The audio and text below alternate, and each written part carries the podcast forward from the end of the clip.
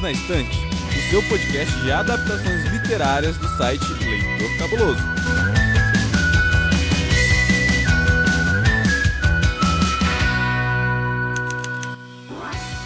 Saudações quadrinísticas, pessoal. Aqui é Milton Cabone e sejam bem-vindos ao seu podcast sobre adaptações literárias. E aqui estou eu, hosteando esse arco sobre literatura brasileira e suas adaptações para outras mídias. E para me ajudar, estou aqui com o rapaz que advoga a favor da literatura ou algo assim, o senhor Carvalho de Mendonça. Carvalho, obrigadão por estar aqui no Perdido da Estante, Xará. Salve Cabuna, salve ouvintes do Perdidos na Estante. Estamos aí, eu que agradeço a oportunidade de estar aqui nesse podcast, que eu sou fã, que eu sou ouvinte, e para falar sobre Jorge Amado, que é o meu escritor favorito. Eu amo Jorge Amado, eu amo falar sobre Jorge Amado. É uma honra muito grande estar aqui, tá certo? Maravilha. E você tem um podcast que fala mais ou menos sobre isso, né? Sobre livros que impactam a vida das pessoas, tá certo?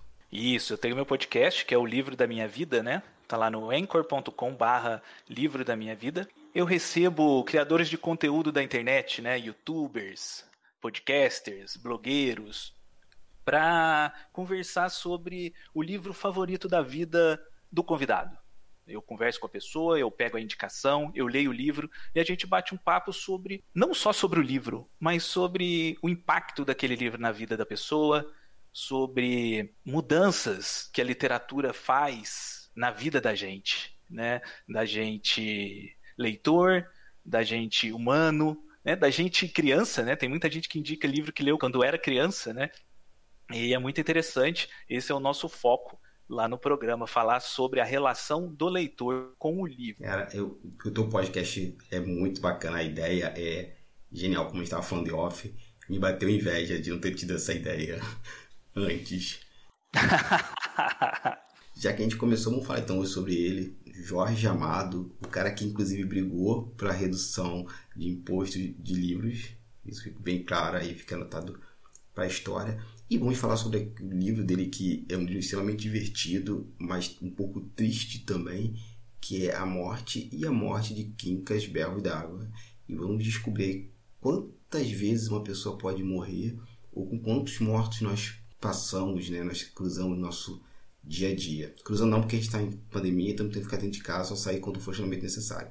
Mas, senhor Carvalho, vamos para aquele nosso desafio da sinopse criativa. Conte a história de A Morte e a Morte de Quincas Berros d'Água como se fosse um conto de fadas. Hum, beleza, vamos lá. Um conto de fadas. Quincas Berro d'Água morreu mais de uma vez. Há quem diga que ele morreu duas. Há quem diga que ele morreu três. Quincas Berro d'Água, na verdade, está sempre vivo na memória dos po do povo da Bahia. Tá aí, maravilha, gostei, gostei. e depois dessa sinopse espetacular, assistente, fala aí dos dados da obra pra gente, por favor. A Morte e a Morte de Quincas Berro d'Água, obra de Jorge Amado, teve uma publicação pela Companhia das Letras em 2008 e também teve três adaptações para três formatos diferentes. A primeira adaptação foi no ano de 1978 para a TV, a segunda para o cinema no ano de 2010 e a última adaptação foi para o teatro no ano de 2013. Depois da bela voz do assistente desses dados todos, Vamos para o bloco agora sem spoiler. Carvalho, que, que você achou dos personagens do livro? O que, que você pode falar sobre eles? Algum que mais destacou? Bom, então, os personagens, esse é um negócio muito interessante, né? Porque o Quincas, que é o nome do livro, isso não é spoiler, né? Ele tá morto. E ainda que ele esteja morto, ele é um personagem inacreditável, ele é um personagem incrível, ele é impressionante como que nós leitores temos a impressão de que ele, mesmo morto, conduz todo o enredo da história. É ele, estando morto, deitado no caixão, é ele que conduz e manipula os outros personagens, os outros acontecimentos, todos os, os sentimentos, né, da história da, da, novela. Um pouco mais para frente, né, a gente não vai dar spoiler aqui, mas exatamente ali no meio da novela, a gente é apresentado ao grupo de amigos do Quincas. E a partir daí, a gente tem toda uma reviravolta no, no que vinha acontecendo ali na primeira metade da história. E esses quatro amigos, né, o Cabo Martim, Pé de Vento, o Curió e o Negro Massinha, eles são figuras muito bem construídas. Sabe, Cabuna, pelo fato de ser uma novela, ela ser muito rápida, ela ser muito curta, não tem muito espaço e nem muito tempo para o Jorge Amado desenvolver cada um dos personagens. Então ele acaba utilizando algumas pequenas descrições, é, alguns detalhes de comportamento, alguns detalhes de fala, uhum. para que a gente sinta quem que é quem. E é engraçado que em poucas linhas, né, em, pou, em poucas, poucos parágrafos, a gente já tem montado na nossa cabeça a personalidade do Cabo Martim a personalidade do pé de vento, a própria, a própria relação do, deles com a Gia, né, com a Ranzinha ali, que eles ficam brincando com ela, a gente consegue definir bem quem são essas quatro figuras, né? E outra coisa muito interessante é que para quem já está acostumado com a literatura do Jorge Amado, na hora que os quatro aparecem, é automático. Você já desenha na tua cabeça os quatro, porque eles são figuras frequentes na obra do Jorge Amado. Eles são personagens que a gente já viu em outros livros, né, que a gente já conhece desse universo do Jorge Amado. Então é muito natural para quem é leitor do Jorge Amado quando eles aparecem, é muito familiar.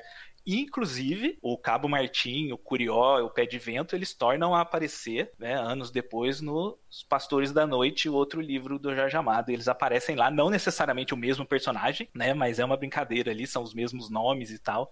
Eles são os Pastores da Noite, que é muito interessante. E mais para frente, lá na, nos spoilers, eu vou falar sobre mais dois personagens que eu gosto muito dessa, dessa novela. Perfeito. Tem uma coisa dos personagens, duas coisas que eu quero falar sobre eles. Uma sobre a construção do Jorge Amado. Cara, é um poder de síntese tão grande que ele tem na descrição dos personagens e ao mesmo tempo é tão impactante na sua mente, a imagem é tão forte. Sim, sim. Isso realmente é impressionante. E outra, o como os personagens de Jorge Amado, isso eu quero falar na próxima pergunta, aprofundar um pouco mais, mas como eles são quase que personagens, personagens não, perdão, eles são quase como elencos é, do Jorge Amado, assim. Não é que são os mesmos personagens sempre, mas a forma que ele lida com eles é como se ele tivesse aquele arquétipo todo já construído da figura, das figuras do, da Bahia e ele pegasse, olha, eu preciso desse ator, dessa atriz para fazer esse papel aqui agora. Eu preciso desses arquétipos para contar essa história, sabe? E, e, gente, isso não é um demérito que eu tô falando, não, assim. Isso é um poder de entender que personagens se adequam àquela trama muito, muito grande, sabe? Que às vezes você lê um personagem, lê o livro e fala assim, cara, não era necessário essa pessoa estar aqui nesse momento. O, o Jorge Amado, não. Eu lendo o livro, eu tinha total certeza que eu conhecia aquelas pessoas, porque são pessoas que você em algum momento na sua vida esbarra com, com elas, de uma forma ou de outra, e que faz sentido estar ali, naquele, naquele contexto social do livro. Sim, exatamente. Eu não sei se é comigo, né, por eu ser um leitor apaixonado do Jorge Amado, não sei se é só comigo, mas eu sinto muita empatia pelos personagens dele, cara. Sabe? A gente tá falando aqui do protagonista morto, se a gente for lembrar de um outro, do narrador morto, né, do Brás Cubas, sabe a gente ter ojeriza do Brás Cubas, daquela figura uhum. estúpida que ele é, e aqui a gente tem um, um Quincas Berro d'Água, eu queria ser amigo do cara, sabe?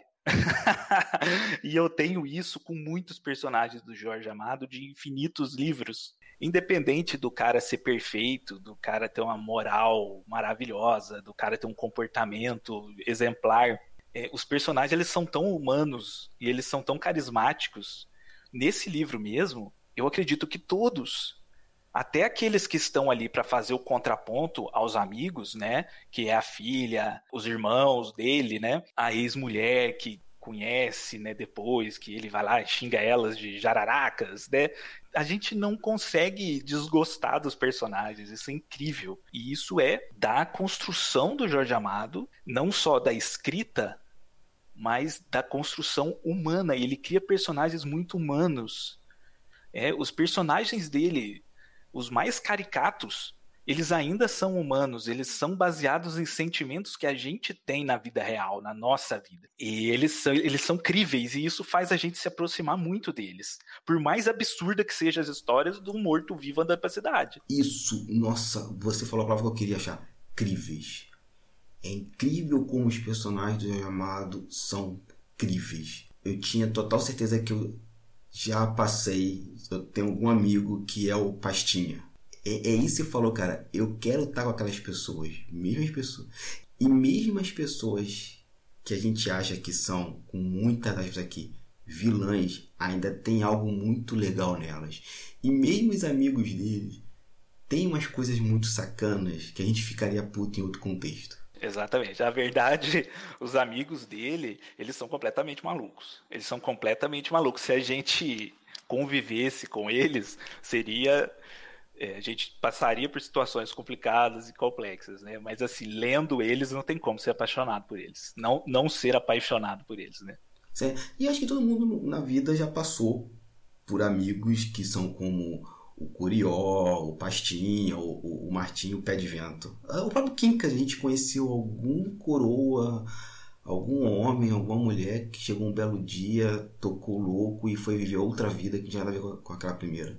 E ele virou né, o campeão de gafieiras, grande cachaceiro, rei da vadiagem, paizinho dos vagabundos das ruas da Bahia. Né? Ele não era qualquer um, não. Ele, além dele, dele, dele largar a vida anterior dele para viver né, na boemia de Salvador, ele virou um líder, né? Ele virou um símbolo, ele era o exemplo para todos os outros vagabundos, né? Uhum. Uma, uma ideia, né, do que ser. Exatamente. E, e, cara, qual foi a tua experiência lendo esse, esse livro? Olha, então, engraçado, eu li esse livro três vezes. A primeira vez que eu li foi na adolescência, né, quando eu conheci o Jorge Amado. Eu comecei a ler o Jorge Amado pelo Mar Morto, e assim, eu fiquei doente naquele livro. É, eu, sa eu saí que nem doido lendo tudo que tinha do Jorge Amado na biblioteca da minha cidade. Tudo. Fui pegando um atrás do outro e fui lendo tudo. E aí eu confesso que, como eu já tinha lido muita coisa boa do Jorge Amado, e o Jorge Amado tem livro bom demais, cara. Tem muito livro excelente. Quando eu li o Quincas Berro d'Água, eu não gostei. A princípio, eu não gostei. Eu achei que estava abaixo do nível dos outros livros que eu tinha lido, e isso ficou na minha cabeça né, passado aí uns 15 anos, né, eu me mudei, eu saí de Minas Gerais e vim aqui para o interior de São Paulo, e chegando aqui, lógico, eu fui conhecer a biblioteca municipal da cidade. E passeando por lá eu encontrei o Quincas Berro d'Água novamente e decidi dar uma outra chance. E aí, Cabuna, lendo ele mais velho, eu adorei o livro, cara. Eu enxerguei muita coisa que eu com 15 anos não tinha enxergado e ele mudou de patamar no meu coração. Aí agora, para gravar o programa, eu reli. E, cara, eu fiquei abismado, cara. O livro é fantástico. É fantástico. Que trabalho conciso, preciso. Não tá, não tá sobrando nada, cara. Não tá sobrando e não tá faltando nada. Então, se você leu aí e não gostou do Quincas Berro d'Água, lê três vezes que dá certo. Sim. E eu acho que o Quincas tem uma coisa comigo. Eu li ele duas vezes, né? Eu li eu já estava mais velho, já estava com 20, 25 anos e, e eu reli para gravar. Só que essa segunda leitura, é, por eu já ter vivido assim, bebido muito na noite, ter conhecido muita, muita gente, como é dita no livro, né? Que não é spoiler, tá, gente? Mas assim, os vagabundos da noite, os bêbados, eu convivi com muita gente. Eu trabalhei à noite, servindo mesa em, em, em botequim, lá na minha, uhum. na minha cidade natal. E eu sentia como se fosse, não um livro de memórias, mas uma história que poderia ter acontecido com as pessoas que eu conheci. E o livro me deu uma experiência de, de, de calor, não de calor assim, mas já eu me sinto confortável na presença dessas pessoas. Uma sensação de conforto. O livro me deu isso, assim. Por mais surreal que seja a história, e eu acho até. E, gente, pessoal da letras, peço desculpas, mas eu acho que o livro tem muito uma cara de realismo fantástico, né? Que é um um morto saracuteando pela rua com outros amigos bêbados comemorando a morte dele. Isso é tão surreal que acho que poderia acontecer de verdade. Então, um livro dessa sensação de conforto, de conhecer aquelas ruas, mesmo que eu nunca tenha tido em Salvador, as situações eram, eram muito familiares, assim, sabe? Acho que o livro me deu essa experiência de, de conforto. E exatamente isso que você falou de, de, de, ter amigos, de ter passado por situações que você faz essa ligação, é, esse, o próprio sentimento dele de se sentir mais em casa, mais amado, é, sendo ele mesmo, junto com aquela galera, o resto da sociedade marginalizava, isso conversa muito comigo também. Né? Eu, por muito tempo da minha vida, eu também me senti, talvez até hoje, eu sempre me senti melhor, mais em casa, melhor recebido, né? Pelos excluídos, pelos marginalizados, por aqueles que a sociedade fala que está errado, que a sociedade fala que, que não presta, que é amoral ou que é imoral, sabe? Eu entendi um pouco, um pouco não, entendi o, o Quincas, né? Naquela Naque... Depois a gente vai mais, mais falar sobre isso. Naquela primeira, naquele primeiro impacto dele, quando ele mata o, o Joaquim e vira o Quincas Berro d'Água, né? Sim dá, dá para compreender bem as motivações dele, mas a gente vai explorar isso no, no, próximo bloco. E assim, eu sei que é uma pergunta boba, né? Porque a gente já pincelou por alto, mas só para a gente oficializar em cartório. Carvalho, recomenda a leitura e por quê? Cara, recomendo muito a leitura, principalmente para quem nunca leu nada do Jorge Amado. E eu acho que, junto do, do Capitães da Areia, ele é a melhor porta de entrada. O Capitães da Areia eu cito porque não existe ninguém no planeta Terra que não goste de Capitães da Areia, e se alguém falar que não gosta, tá mentindo. Então, sempre que alguém pede indicação para começar Jorge Amado, eu indico o Capitães da Areia, porque é um livro assim que não tem como, não tem como não gostar. O Quincas Berro d'Água, ele é fácil, ele é engraçado, ele é curto, ele é muito bem humorado e ele é muito bem escrito também, né? Ele tem esse clima e esse ambiente do Jorge Amado que como que eu vou dizer, apesar dele não ter aquela crítica social pesada de outros livros do Jorge Amado, dele não ter o aspecto político muito forte, né? Ele tem pitadas. Ele tem pitadas de uma alfinetada à burguesia brasileira, eu não vou falar a burguesia brasileira da época, né, porque a burguesia brasileira ela está cada vez pior, e ele dá leves pinceladas em coisas que depois, você conhecendo a obra do Jorge Amado, você vai ter ampliado. Né? Então eu acho que é uma ótima porta de entrada, né? Além dele trazer sim, esse questionamento a respeito da, da moralidade, essa moralidade tosca que a nossa sociedade cobra das pessoas, né? O, o Cabunan pedindo seu, sua autorização aqui para fazer um, uma pequena explanação sobre a história de, de, desse livro, de quando ele foi escrito e tal, pode ser? Tranquilo. Eu acho importante para quem vai querer conhecer, porque muita gente divide, né, muitos críticos, né, eles dividem a obra do Jorge Amado em algumas fases. Uhum. Não existe, claro, um consenso definitivo sobre isso, mas a grosso modo tem quem divida a carreira dele em apenas duas fases, né, que é a fase engajada politicamente e a fase sem engajamento. Eu não gosto muito de, dessa separação, né? Eu sou mais da outra separação que, que divide a, a carreira dele daqueles livros do romance proletário, né, que é aquele do começo, né, da, da década de 30 ali até metade dos anos 30, tem os livros do ciclo do cacau, tem os livros do engajamento político partidário, tem a fase do lirismo e tem a fase dos costumes, né, que, que é onde está localizada a obra A Morte e a Morte de Quincas Berro d'Água. E olha só que interessante. Nessa época, quando ele escreveu, em 59, ele recebeu um, um contato da revista Senhor solicitando para ele um novo conto, uma nova novela, né? Ele tinha acabado de lançar Gabriela, que era um grande sucesso, e eles pediram para ele escrever um conto ou uma novela. Segundo o Jorge Amado, ele escreveu em uma noite. Segundo a Zélia Gattai, foram em duas. seja lá quantas foram, é um feito incrível, né?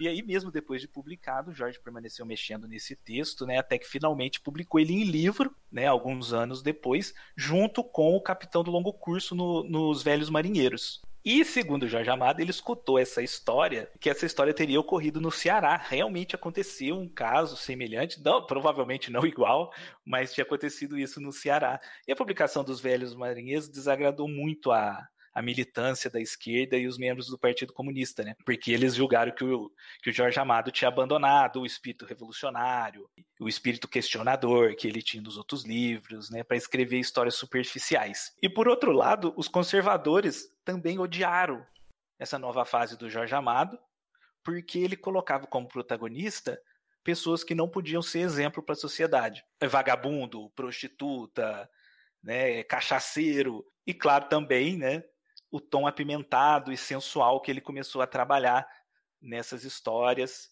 e que ele usou nas posteriores também e que também se tornou uma, uma marca dele, né? Esse, esse tom pitoresco do, do, dos costumes da Bahia, esses personagens né, típicos dessa sociedade ali do, do, do, Pelourinho, dos casarões do Pelourinho, né, esse looping proletariado, que é muito interessante. Então, eu acho que existem pontos fortes da carreira do Jorge Amado nessas cento e poucas páginas aqui do Quincas Berro d'Água, que eu acho que seria muito interessante serem lidas por quem não conhece nada. Caramba, como diz o pessoal na internet, né? Você merece não só palmas, mas Tocantins inteira, Carvalho.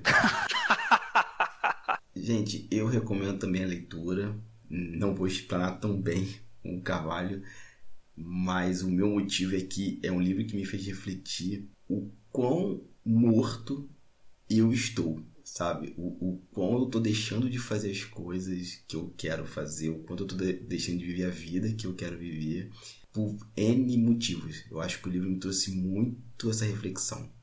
Além de me sentir em casa, né, com aquelas pessoas todas, a reflexão que ficou para mim foi essa, né? O, quantas mortes, né? Ou quão morto eu tô nos últimos tempos. E, assistente, por favor, traz aí algumas curiosidades sobre a morte e a morte de Quincas Berro d'Água a história é feita no formato de uma novela, que seria, segundo a literatura, o meio do caminho entre o conto, uma narrativa curta com apenas um acontecimento, e o romance, uma narrativa longa com vários acontecimentos simultâneos. E a novela foi uma encomenda para o primeiro número de uma revista literária, A Senhor. E o livro já foi publicado em mais de 20 idiomas.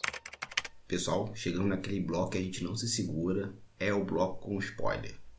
Então, se você não leu o livro ainda, pause agora, lê o livro. É um livro curtinho, dá para ler assim uma, duas horas. Depois você volta pra cá. Carvalho. Oi. Rolou contigo alguma identificação com algum personagem? Sim. Eu vou falar de, daqui a pouco sobre dois personagens específicos, mas primeiro eu quero falar sobre o Quincas. Uhum. Como eu disse no, no, no bloco sem spoilers, e a motivação dele de viver 30 anos sei lá, 50 anos numa vida preso numa vida que não era dele, que não era da essência dele, eu consigo não só compreender a motivação dele ter largado a vida dele de funcionário público comum, ele era a funcionário do mês, ah, ganhou uma medalha do governador, ele era o exemplo da sociedade, família feliz, família tradicional brasileira. E, determinado momento, ele está lá lendo o jornal e ele percebe que ele não é feliz. Ele percebe que ele não é feliz. E ele resolve largar tudo para tentar ser feliz. É, a gente olhando tempos depois, com ele morto, a gente sabe que ele se encontrou naquela nova vida. Mas quando ele largou a família dele, ele não sabia disso. Ele não sabia que ia dar certo. Ele simplesmente abandonou tudo porque ele estava se sentindo completamente é, desgraçado da cabeça. Ele estava se sentindo é, insatisfeito em todas as áreas da vida dele. Apesar dele ser uma pessoa que a sociedade julgava perfeita e que tinha tudo. Ele tinha uma família feliz, ele tinha um sucesso no trabalho, ele ia na igreja no domingo, ele tinha tudo. Nossa, como que ele abandonou? Sabe? Eu compreendo demais, eu acho um personagem fantástico e eu acho um personagem que eu me, me identifico muito com ele porque eu hoje eu tenho a vida que eu quero ter. Eu fico louco das ideias aí, eu largo mão. Na minha vida eu defendo isso, cara. Eu sinceramente eu defendo isso de que a gente precisa valorizar aquilo que a gente gosta e colocar aquilo que a gente gosta acima, num patamar acima das coisas que a sociedade quer que a gente seja, que a gente faça e que a gente defenda. Então, eu admiro muito o Quincas, Cara, é um personagem morto. É um personagem que ele passa a história inteira morta. Interessante demais isso. E eu vou citar outros dois personagens, mas esse aqui não faz muito sentido para quem leu apenas o, o Quincas Berro d'Água, que é o Mestre Manuel e a Maria Clara. O Mestre Manuel, ele é o mestre de Saveiro, né? Ele é o maior mestre de saveiro de todos, né? Da, é o mestre, o mestre de saveiro mais experiente, mais respeitado da Bahia de Todos os Santos. E ele é casado com a Maria Clara, que é que é, ela canta, né? Ela fica na frente do barco cantando e é o canto dela que leva o barco. É o canto dela que atrai o vento, que leva o barco. Cara, isso é lindo. Isso é lindo demais. Isso não tá no Quincas Berro d'Água. O Mestre Manuel e a Maria Clara, eles são personagens do Jubiabá. Depois eles aparecem em Mar Morto. Depois Muitos anos depois, eles aparecem no Sumiço da Santa também. Né? Eles são personagens recorrentes na obra do Jorge Amado. E aqui no, no Quincas Berro d'Água, eles só aparecem no final, quando eles levam né, no barco. É, eles combinaram ali de fazer uma, uma peixada ali no barco, né? E aí era aniversário do Quincas, ele morre no dia do aniversário. E aí, na hora que o Quincas chega, carregado pelos amigos ali, eles vão lá na última, naquela que vai ser a última morte do Quincas Berro d'Água, que é quando ele se joga no mar, né? Sim. O mestre Manuel leva ele, e isso é lindo, cara, porque é um personagem que eu adoro. E eu não lembrava, cara. Eu não lembrava que tinha ele no final. Na hora que, que eles chegam lá e ele tá lá, é, foi maravilhoso. Que eu me, me identifico é o Quincas mesmo mas eu gosto muito do B.S. Manuel e da Maria Clara por todo o contexto das obras do Jorge Amado. Eu me identifico também muito com o Quincas, cara. Muito pelo que você falou, mas por coisas pessoais, assim. Existe uma vida, né, que seria a primeira morte dele, que ele deixa de ser o Joaquim. Ele mata o Joaquim e se torna o Quincas. Isso é muito poderoso, né? Porque eu sou da Baixada Fluminense, do Rio de Janeiro, um homem negro tal eu cresci ouvindo assim que eu nunca poderia ser um quadrinista, um artista de desenho, que isso não quer dar futuro, etc, etc, etc, etc. Quando eu faço a UFRJ, eu passo ali para a turma de 2005, né, 2005/1, eu vejo que é uma morte minha, porque na UFRJ eu tive que reconstruir uma série de coisas, assim, é você lidar com autoestima, você lidar com aquela coisa que você não tem grana, então tem passagem de ônibus, tá, uma série de coisas, uma série de problemas aqui que não vou alongar muito. Mas naquele momento eu estava muito feliz. Mesmo com todos os perrengues, mesmo não sabendo como eu ia ter grana para pegar ônibus todo dia, para me alimentar todo dia, comprar material todo dia, eu estava feliz porque era algo que eu tinha escolhido fazer. E isso, quando eu lendo Quincas, me tocou muito porque ele viu que ele não era feliz. Não, não que eu não fosse feliz, tá, gente? Assim, não, não era uma situação do Quincas, quando você lê o livro, são coisas diferentes. Mas, assim, você encarar algo que você quer fazer, não se importando com os outros, você se rebatizando, é algo para mim muito impactante. O Quincas fez isso. Ele mata o Joaquim, ele mata um eu passado, tem um renascimento, troca de nome, inclusive, que é uma coisa muito poderosa e começa uma nova vida assim do zero, sem nenhuma rede de proteção. É um ato de fé que ele tem com essa nova vida assim. E isso me, me mexeu muito, sabe? E os outros personagens, eles têm sua importância, eles impactam, mas assim, a atitude do Kinkas eu acho que ela, ela é tão poderosa que ultrapassa a morte física dele. Como você bem falou, Cavalho, é uma pessoa morta extremamente viva que conduz a história. Não, não tem como não se identificar com o Quincas. Pelo menos para mim, eu não tive como não me identificar com ele. Sim, é um questionamento muito interessante, né, que muitos especialistas é, tiram dessa obra, que é esse paralelo entre a essência e a aparência, né? Uhum. Que a gente vive muito isso. Ele viveu a vida toda de aparência e depois ele abandonou tudo para viver da essência. Ele não, ele não se importava com absolutamente nada do que a sociedade esperava dele, do que a família esperava dele. Absolutamente nada. Ele fez simplesmente o que o coração dele, do que a alma dele mandava ele fazer. E isso é muito interessante.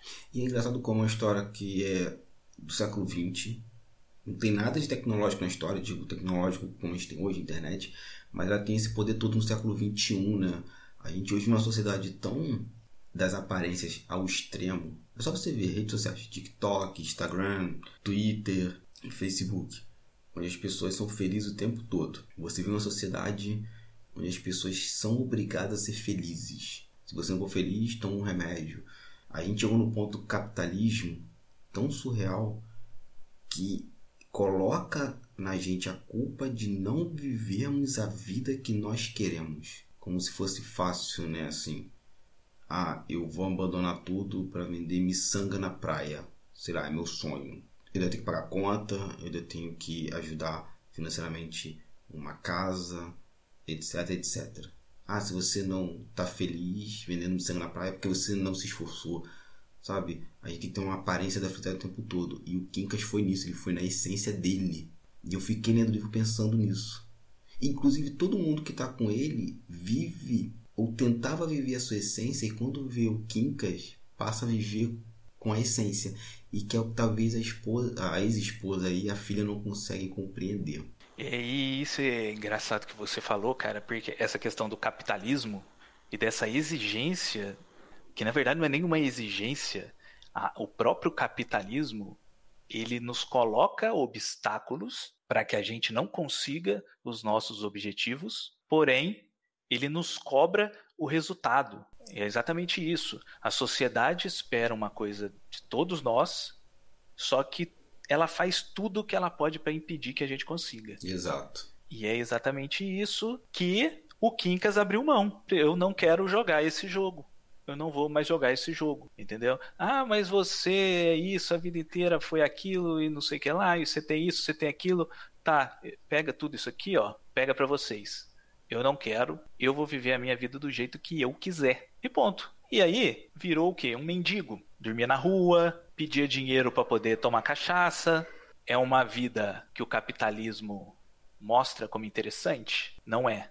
Mas para ele, era a felicidade que ele tinha. Uhum. Ele viveu esses últimos 10 anos da vida, foram mais felizes e mais marcantes para ele do que todo o resto. Não é uma lição de moral, né? Porque não é um livro de autoajuda, mas é uma mensagem muito forte que o Quincas passa pra gente, né? Inclusive nos dias de hoje, nos dias atuais, igual você falou, naquela época não tinha rede social, não tinha TikTok, nada disso. Mas se a gente trouxer a história para cá, os acontecimentos para cá, ainda vale, ainda é muito representativo.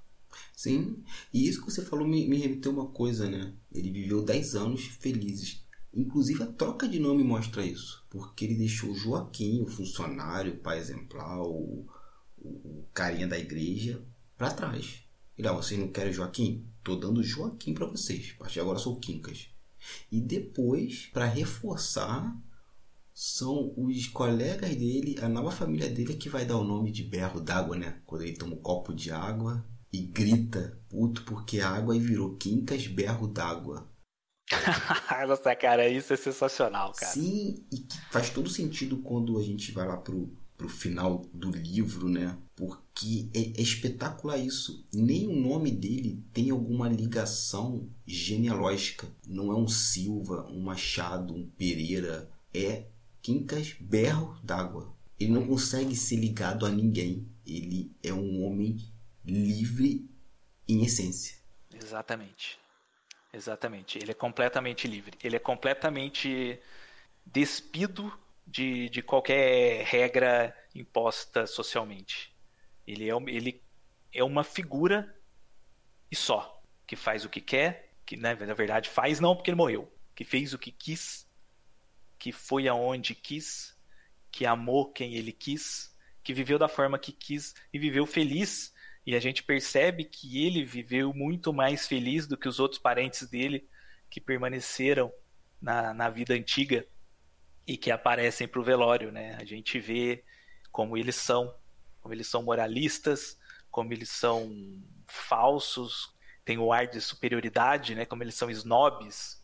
Quando colocados ao lado dos amigos dele, como eles são sem vida, né? O morto tinha mais vida do que a família inteira. É, e cara, era isso que eu ia falar. Eu não consegui ter raiva da antiga família dele, da família do Joaquim, porque quando os amigos do Quincas chegam no velório, o sentimento que me deu daquela galera que estava antes era de pena, porque tinha uma certa inveja daquelas pessoas que chegaram, que estavam ali felizes, inclusive comemorando, né, é, a, o Quincas tendo boas lembranças dele eu começo aquela cena com uma certa raivinha dessa coisa conservadora, dessa coisa do cidadão de bem, família perfeita. E quando chega aquela galera, o sentimento que me deu foi de pena. Eu, caraca, como essa galera é medíocre, né? É, é, é pequena, assim. Vai passar pela vida sem ter vivido nada. É exatamente esse o sentimento que a gente tem mesmo.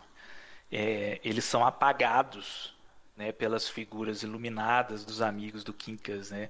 Eles são coloridos, eles são vivos, eles são extravagantes, eles conversam, eles brincam, enquanto a família dele fica toda ali recatada, reprimida, falando baixo, falando no ouvido.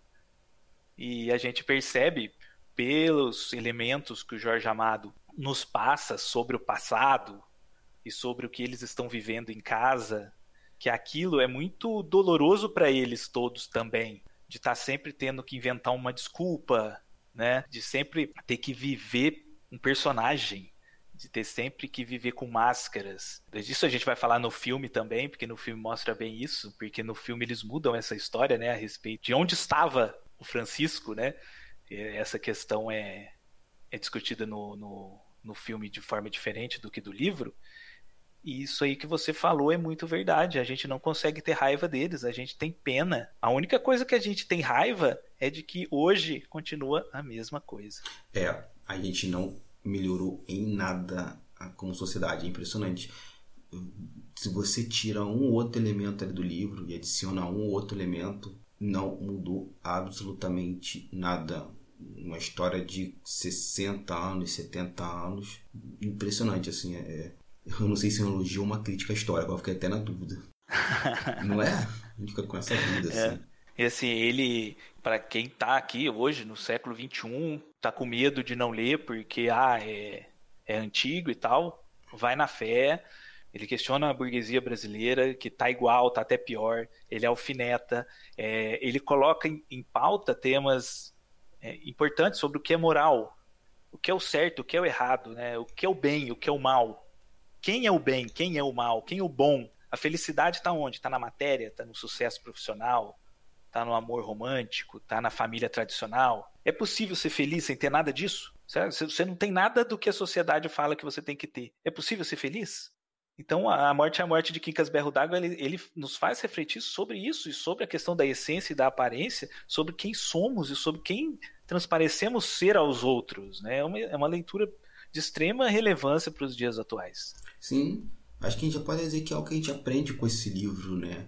A gente questionar muito essa, essa maluquice que a gente vive no século XXI, de que eu tenho que ter tal coisa, eu tenho que ter sucesso, e vamos botar sucesso entre aspas aí, porque o Quincas, melhor, o Joaquim era um cara de sucesso, segundo a sociedade, mas extremamente infeliz, morre, vira o Quincas e se torna uma pessoa feliz, só que essa mesma sociedade o condena e essa sociedade é doente. Ela não consegue ser feliz, tendo tudo aquilo que é vendido com felicidade. É isso, e quando eles estão ali se deparando com pessoas que não têm absolutamente nada, eles não têm absolutamente nada mesmo. Né? Porque ali a gente está falando de pessoas completamente marginalizadas. Sabe aquela questão que eu falei agora há pouco sobre o romance proletário? Que as pessoas dividem a fase do romance proletário como a fase do início da carreira do Jorge Amado, o professor Roberto Amado, que é sobrinho do Jorge Amado, ele é professor da USP, né, de literatura, ele fala que na verdade esse romance proletário ele nunca existiu, porque os personagens que o Jorge Amado trata seria de um lupen proletariado, né, que o Engels chamava. Porque o proletário é o operário, né? Ele tem salário, ele tem sindicato, ele está incluído ali na sociedade. Uhum. Esses personagens do Jorge Amado, eles não têm nada eles não são nada, eles estão à míngua, eles vivem na rua, eles vivem na seca, eles são ali a, o bêbado, o mendigo, a prostituta.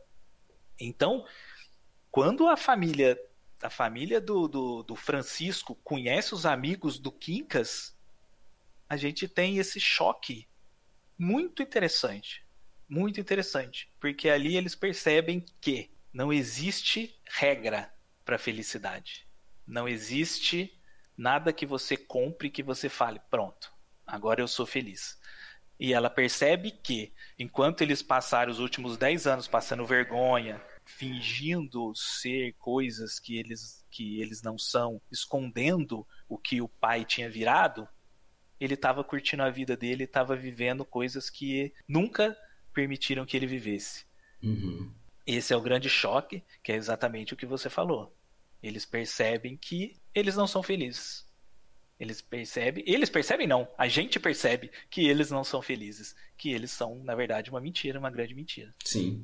E, e gente, eu sei que não é o público do Perdido na Estante, mas caso alguém caia aqui de paraquedas, nem eu nem Cavalo estamos defendendo. São habitantes de rua, né? São pessoas felizes mais do que pessoas com dinheiro. A gente não está falando isso, tá? Todo mundo aqui tem consciência dos problemas sociais, dos problemas de falta de habitação do Brasil, que é um problema, inclusive, que dá para ser solucionado. A gente tem iniciativas é, não de governantes, mas de organizações que estão lutando por isso. A gente sabe todos os problemas. O que a gente quer dizer é o seguinte: essas pessoas não tinham mais nada a não ser elas mesmas. E que isso era o suficiente para serem felizes. Quando Kinka aparece saindo dessa burguesia, que inclusive mata essas pessoas, seja metaforicamente, seja fisicamente, o Kinkas vira esse símbolo. E que traz luz para essas pessoas. A gente está falando disso, que eram pessoas que por não terem mais nada, a única coisa que elas tinham era a felicidade. E elas tinham que ser felizes até com uma forma de resistência ao sistema que as oprimia, que tentava matar o tempo todo. Tá? Antes que passa alguém para paraquedas, ah, o Perdido está defendendo que as pessoas morem na rua, não sei o quê. Só parece leve disclaimer aqui. É importante você falar isso, né? Porque a verdade é, existem pessoas pobres, felizes, existem pessoas ricas, felizes.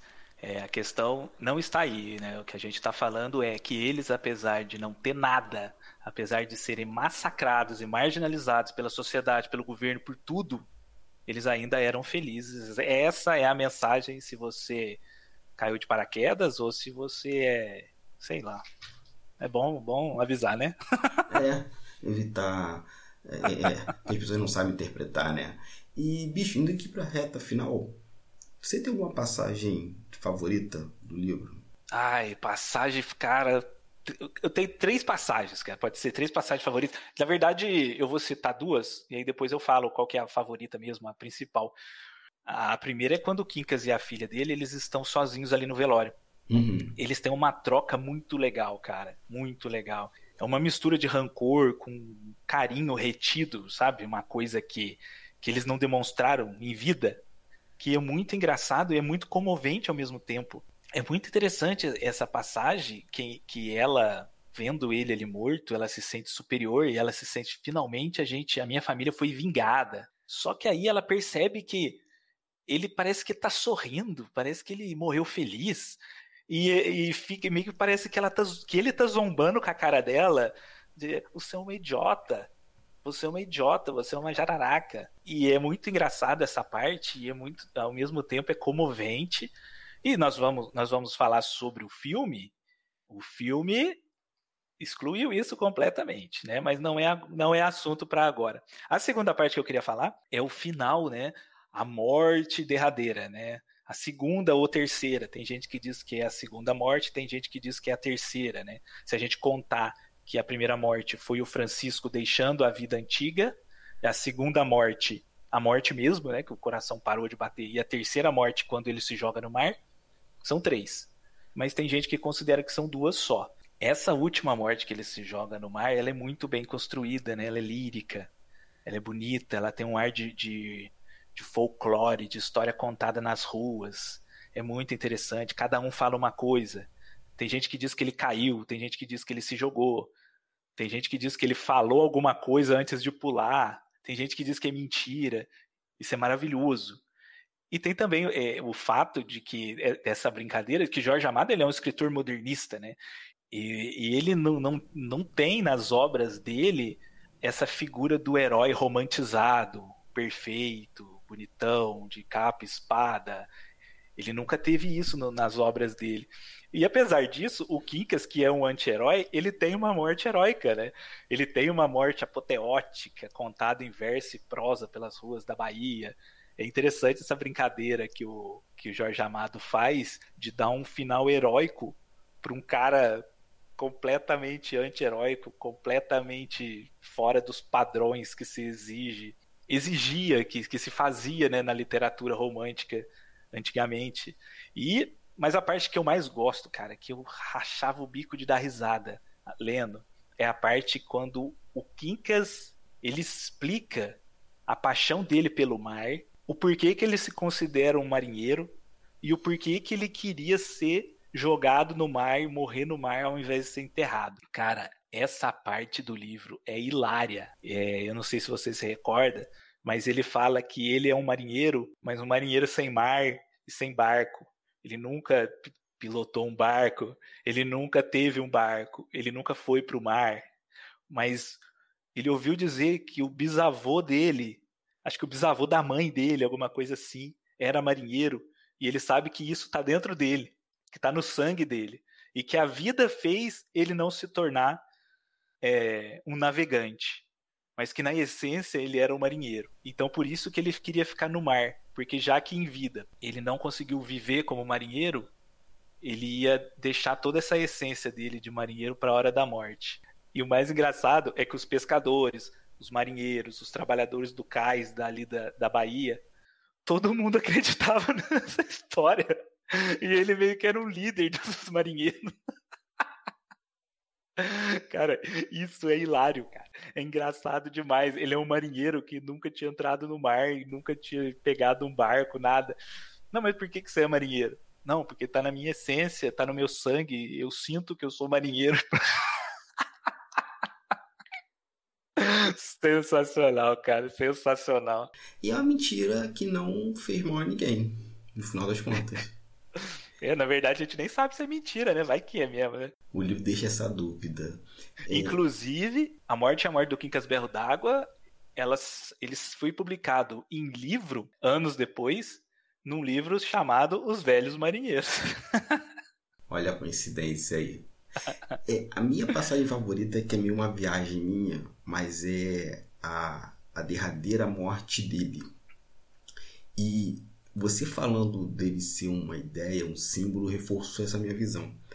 Eu gosto dessa cena, né? Que, para quem não sabe, a galera sai, né? Quer fazer uma peixada com, com ele, seria a última refeição dele, para depois ele ser devolvido para o velório e ser enterrado no dia seguinte.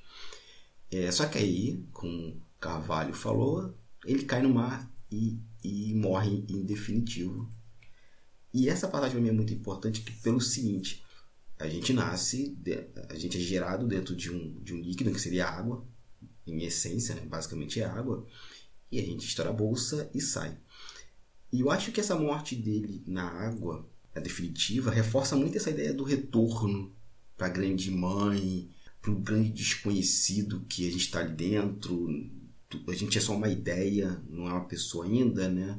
Aí quando sai, a gente tem um berro, e esse berro a gente respira a primeira vez, e, me remete muito a essa ideia quando ele toma um copo de água, novamente esse símbolo da vida, e ele grita, é que ele ganha um nome, é parecido com a gente, né? A gente só sabe quando está vivo quando a gente tem nossa primeira respiração, é quando os pulmões inflam o, o, o pulmão do recém-nascido.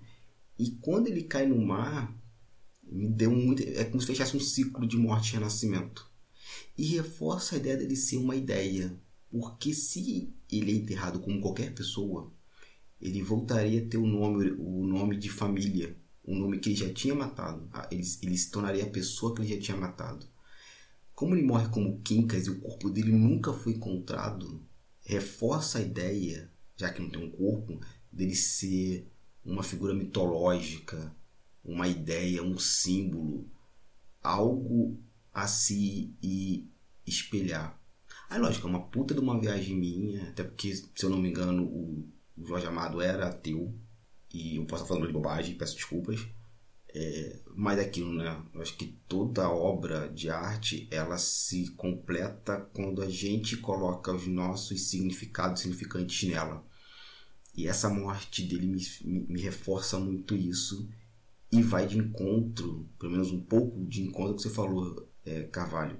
A ideia de ser um herói, né? um, um herói em sua essência, ele é alguém que se sacrifica para inspirar os outros. E essa morte do Kikas é muito disso, é uma morte heróica para inspirar outras pessoas a serem pessoas que elas querem ser. E o encerramento do livro é maravilhoso. Eles falam que, segundo um trovador do mercado, a morte de Quincas se passou da seguinte forma: No meio da confusão, ouviu-se Quincas dizer: Me enterro como entender, na hora que resolver. Podem guardar seu caixão para melhor ocasião. Não vou deixar me prender em cova rasa no chão. E foi impossível saber o resto de sua oração.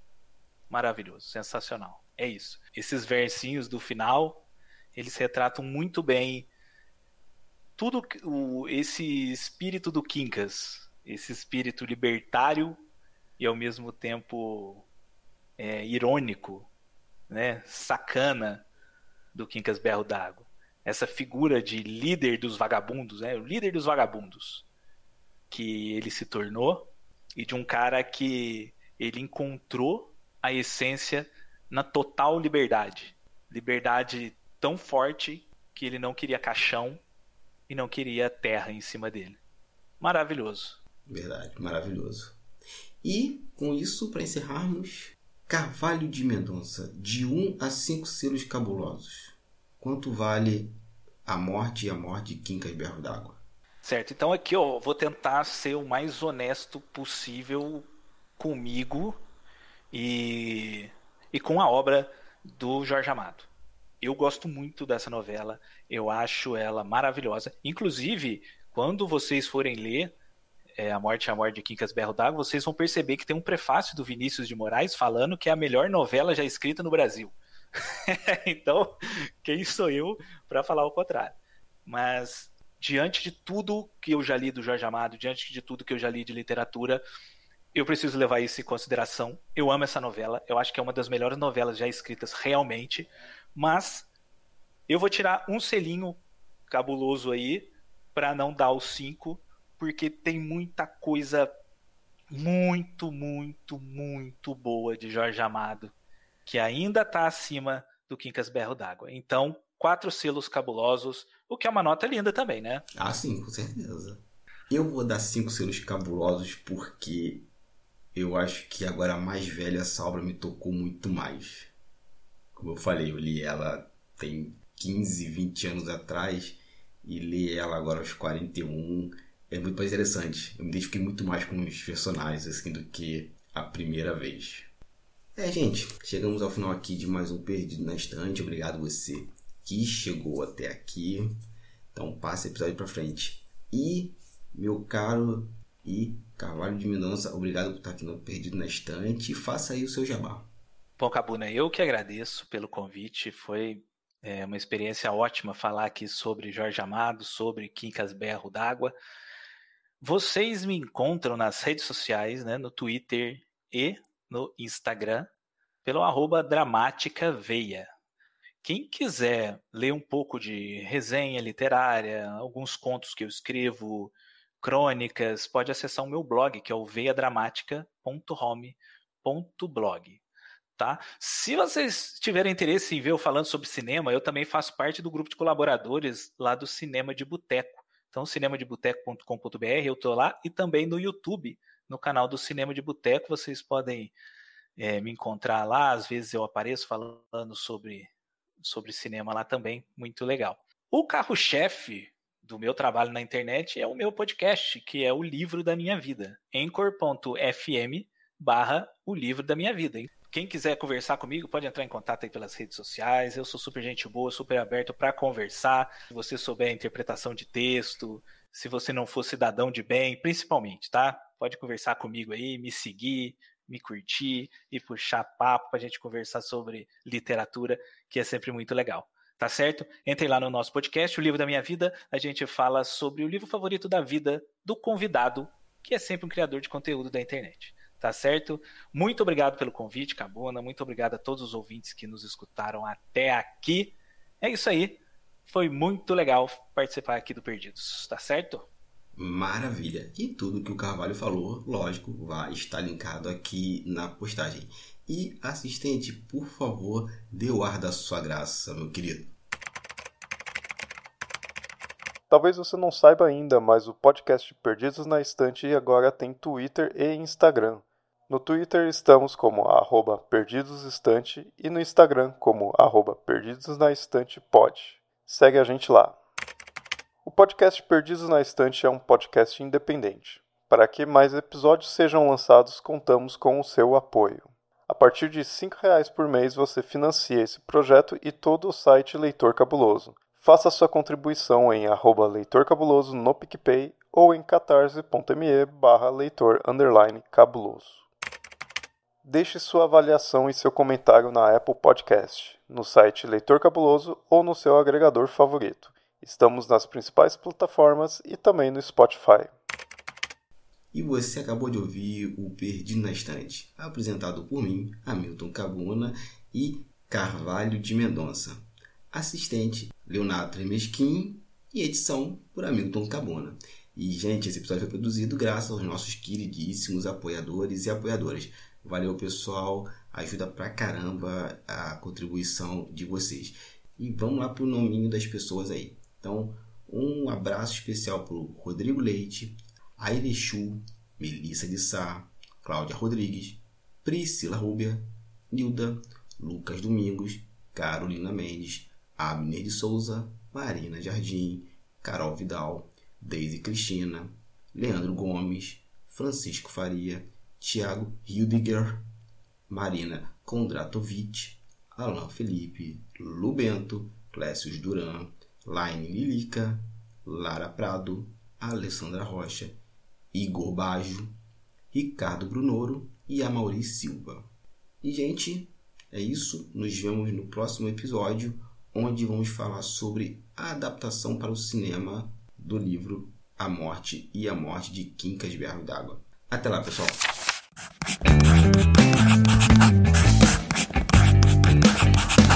Esse podcast faz parte do site Leitor Cabuloso. Conheça nossos conteúdos em www.leitorcabuloso.com.br.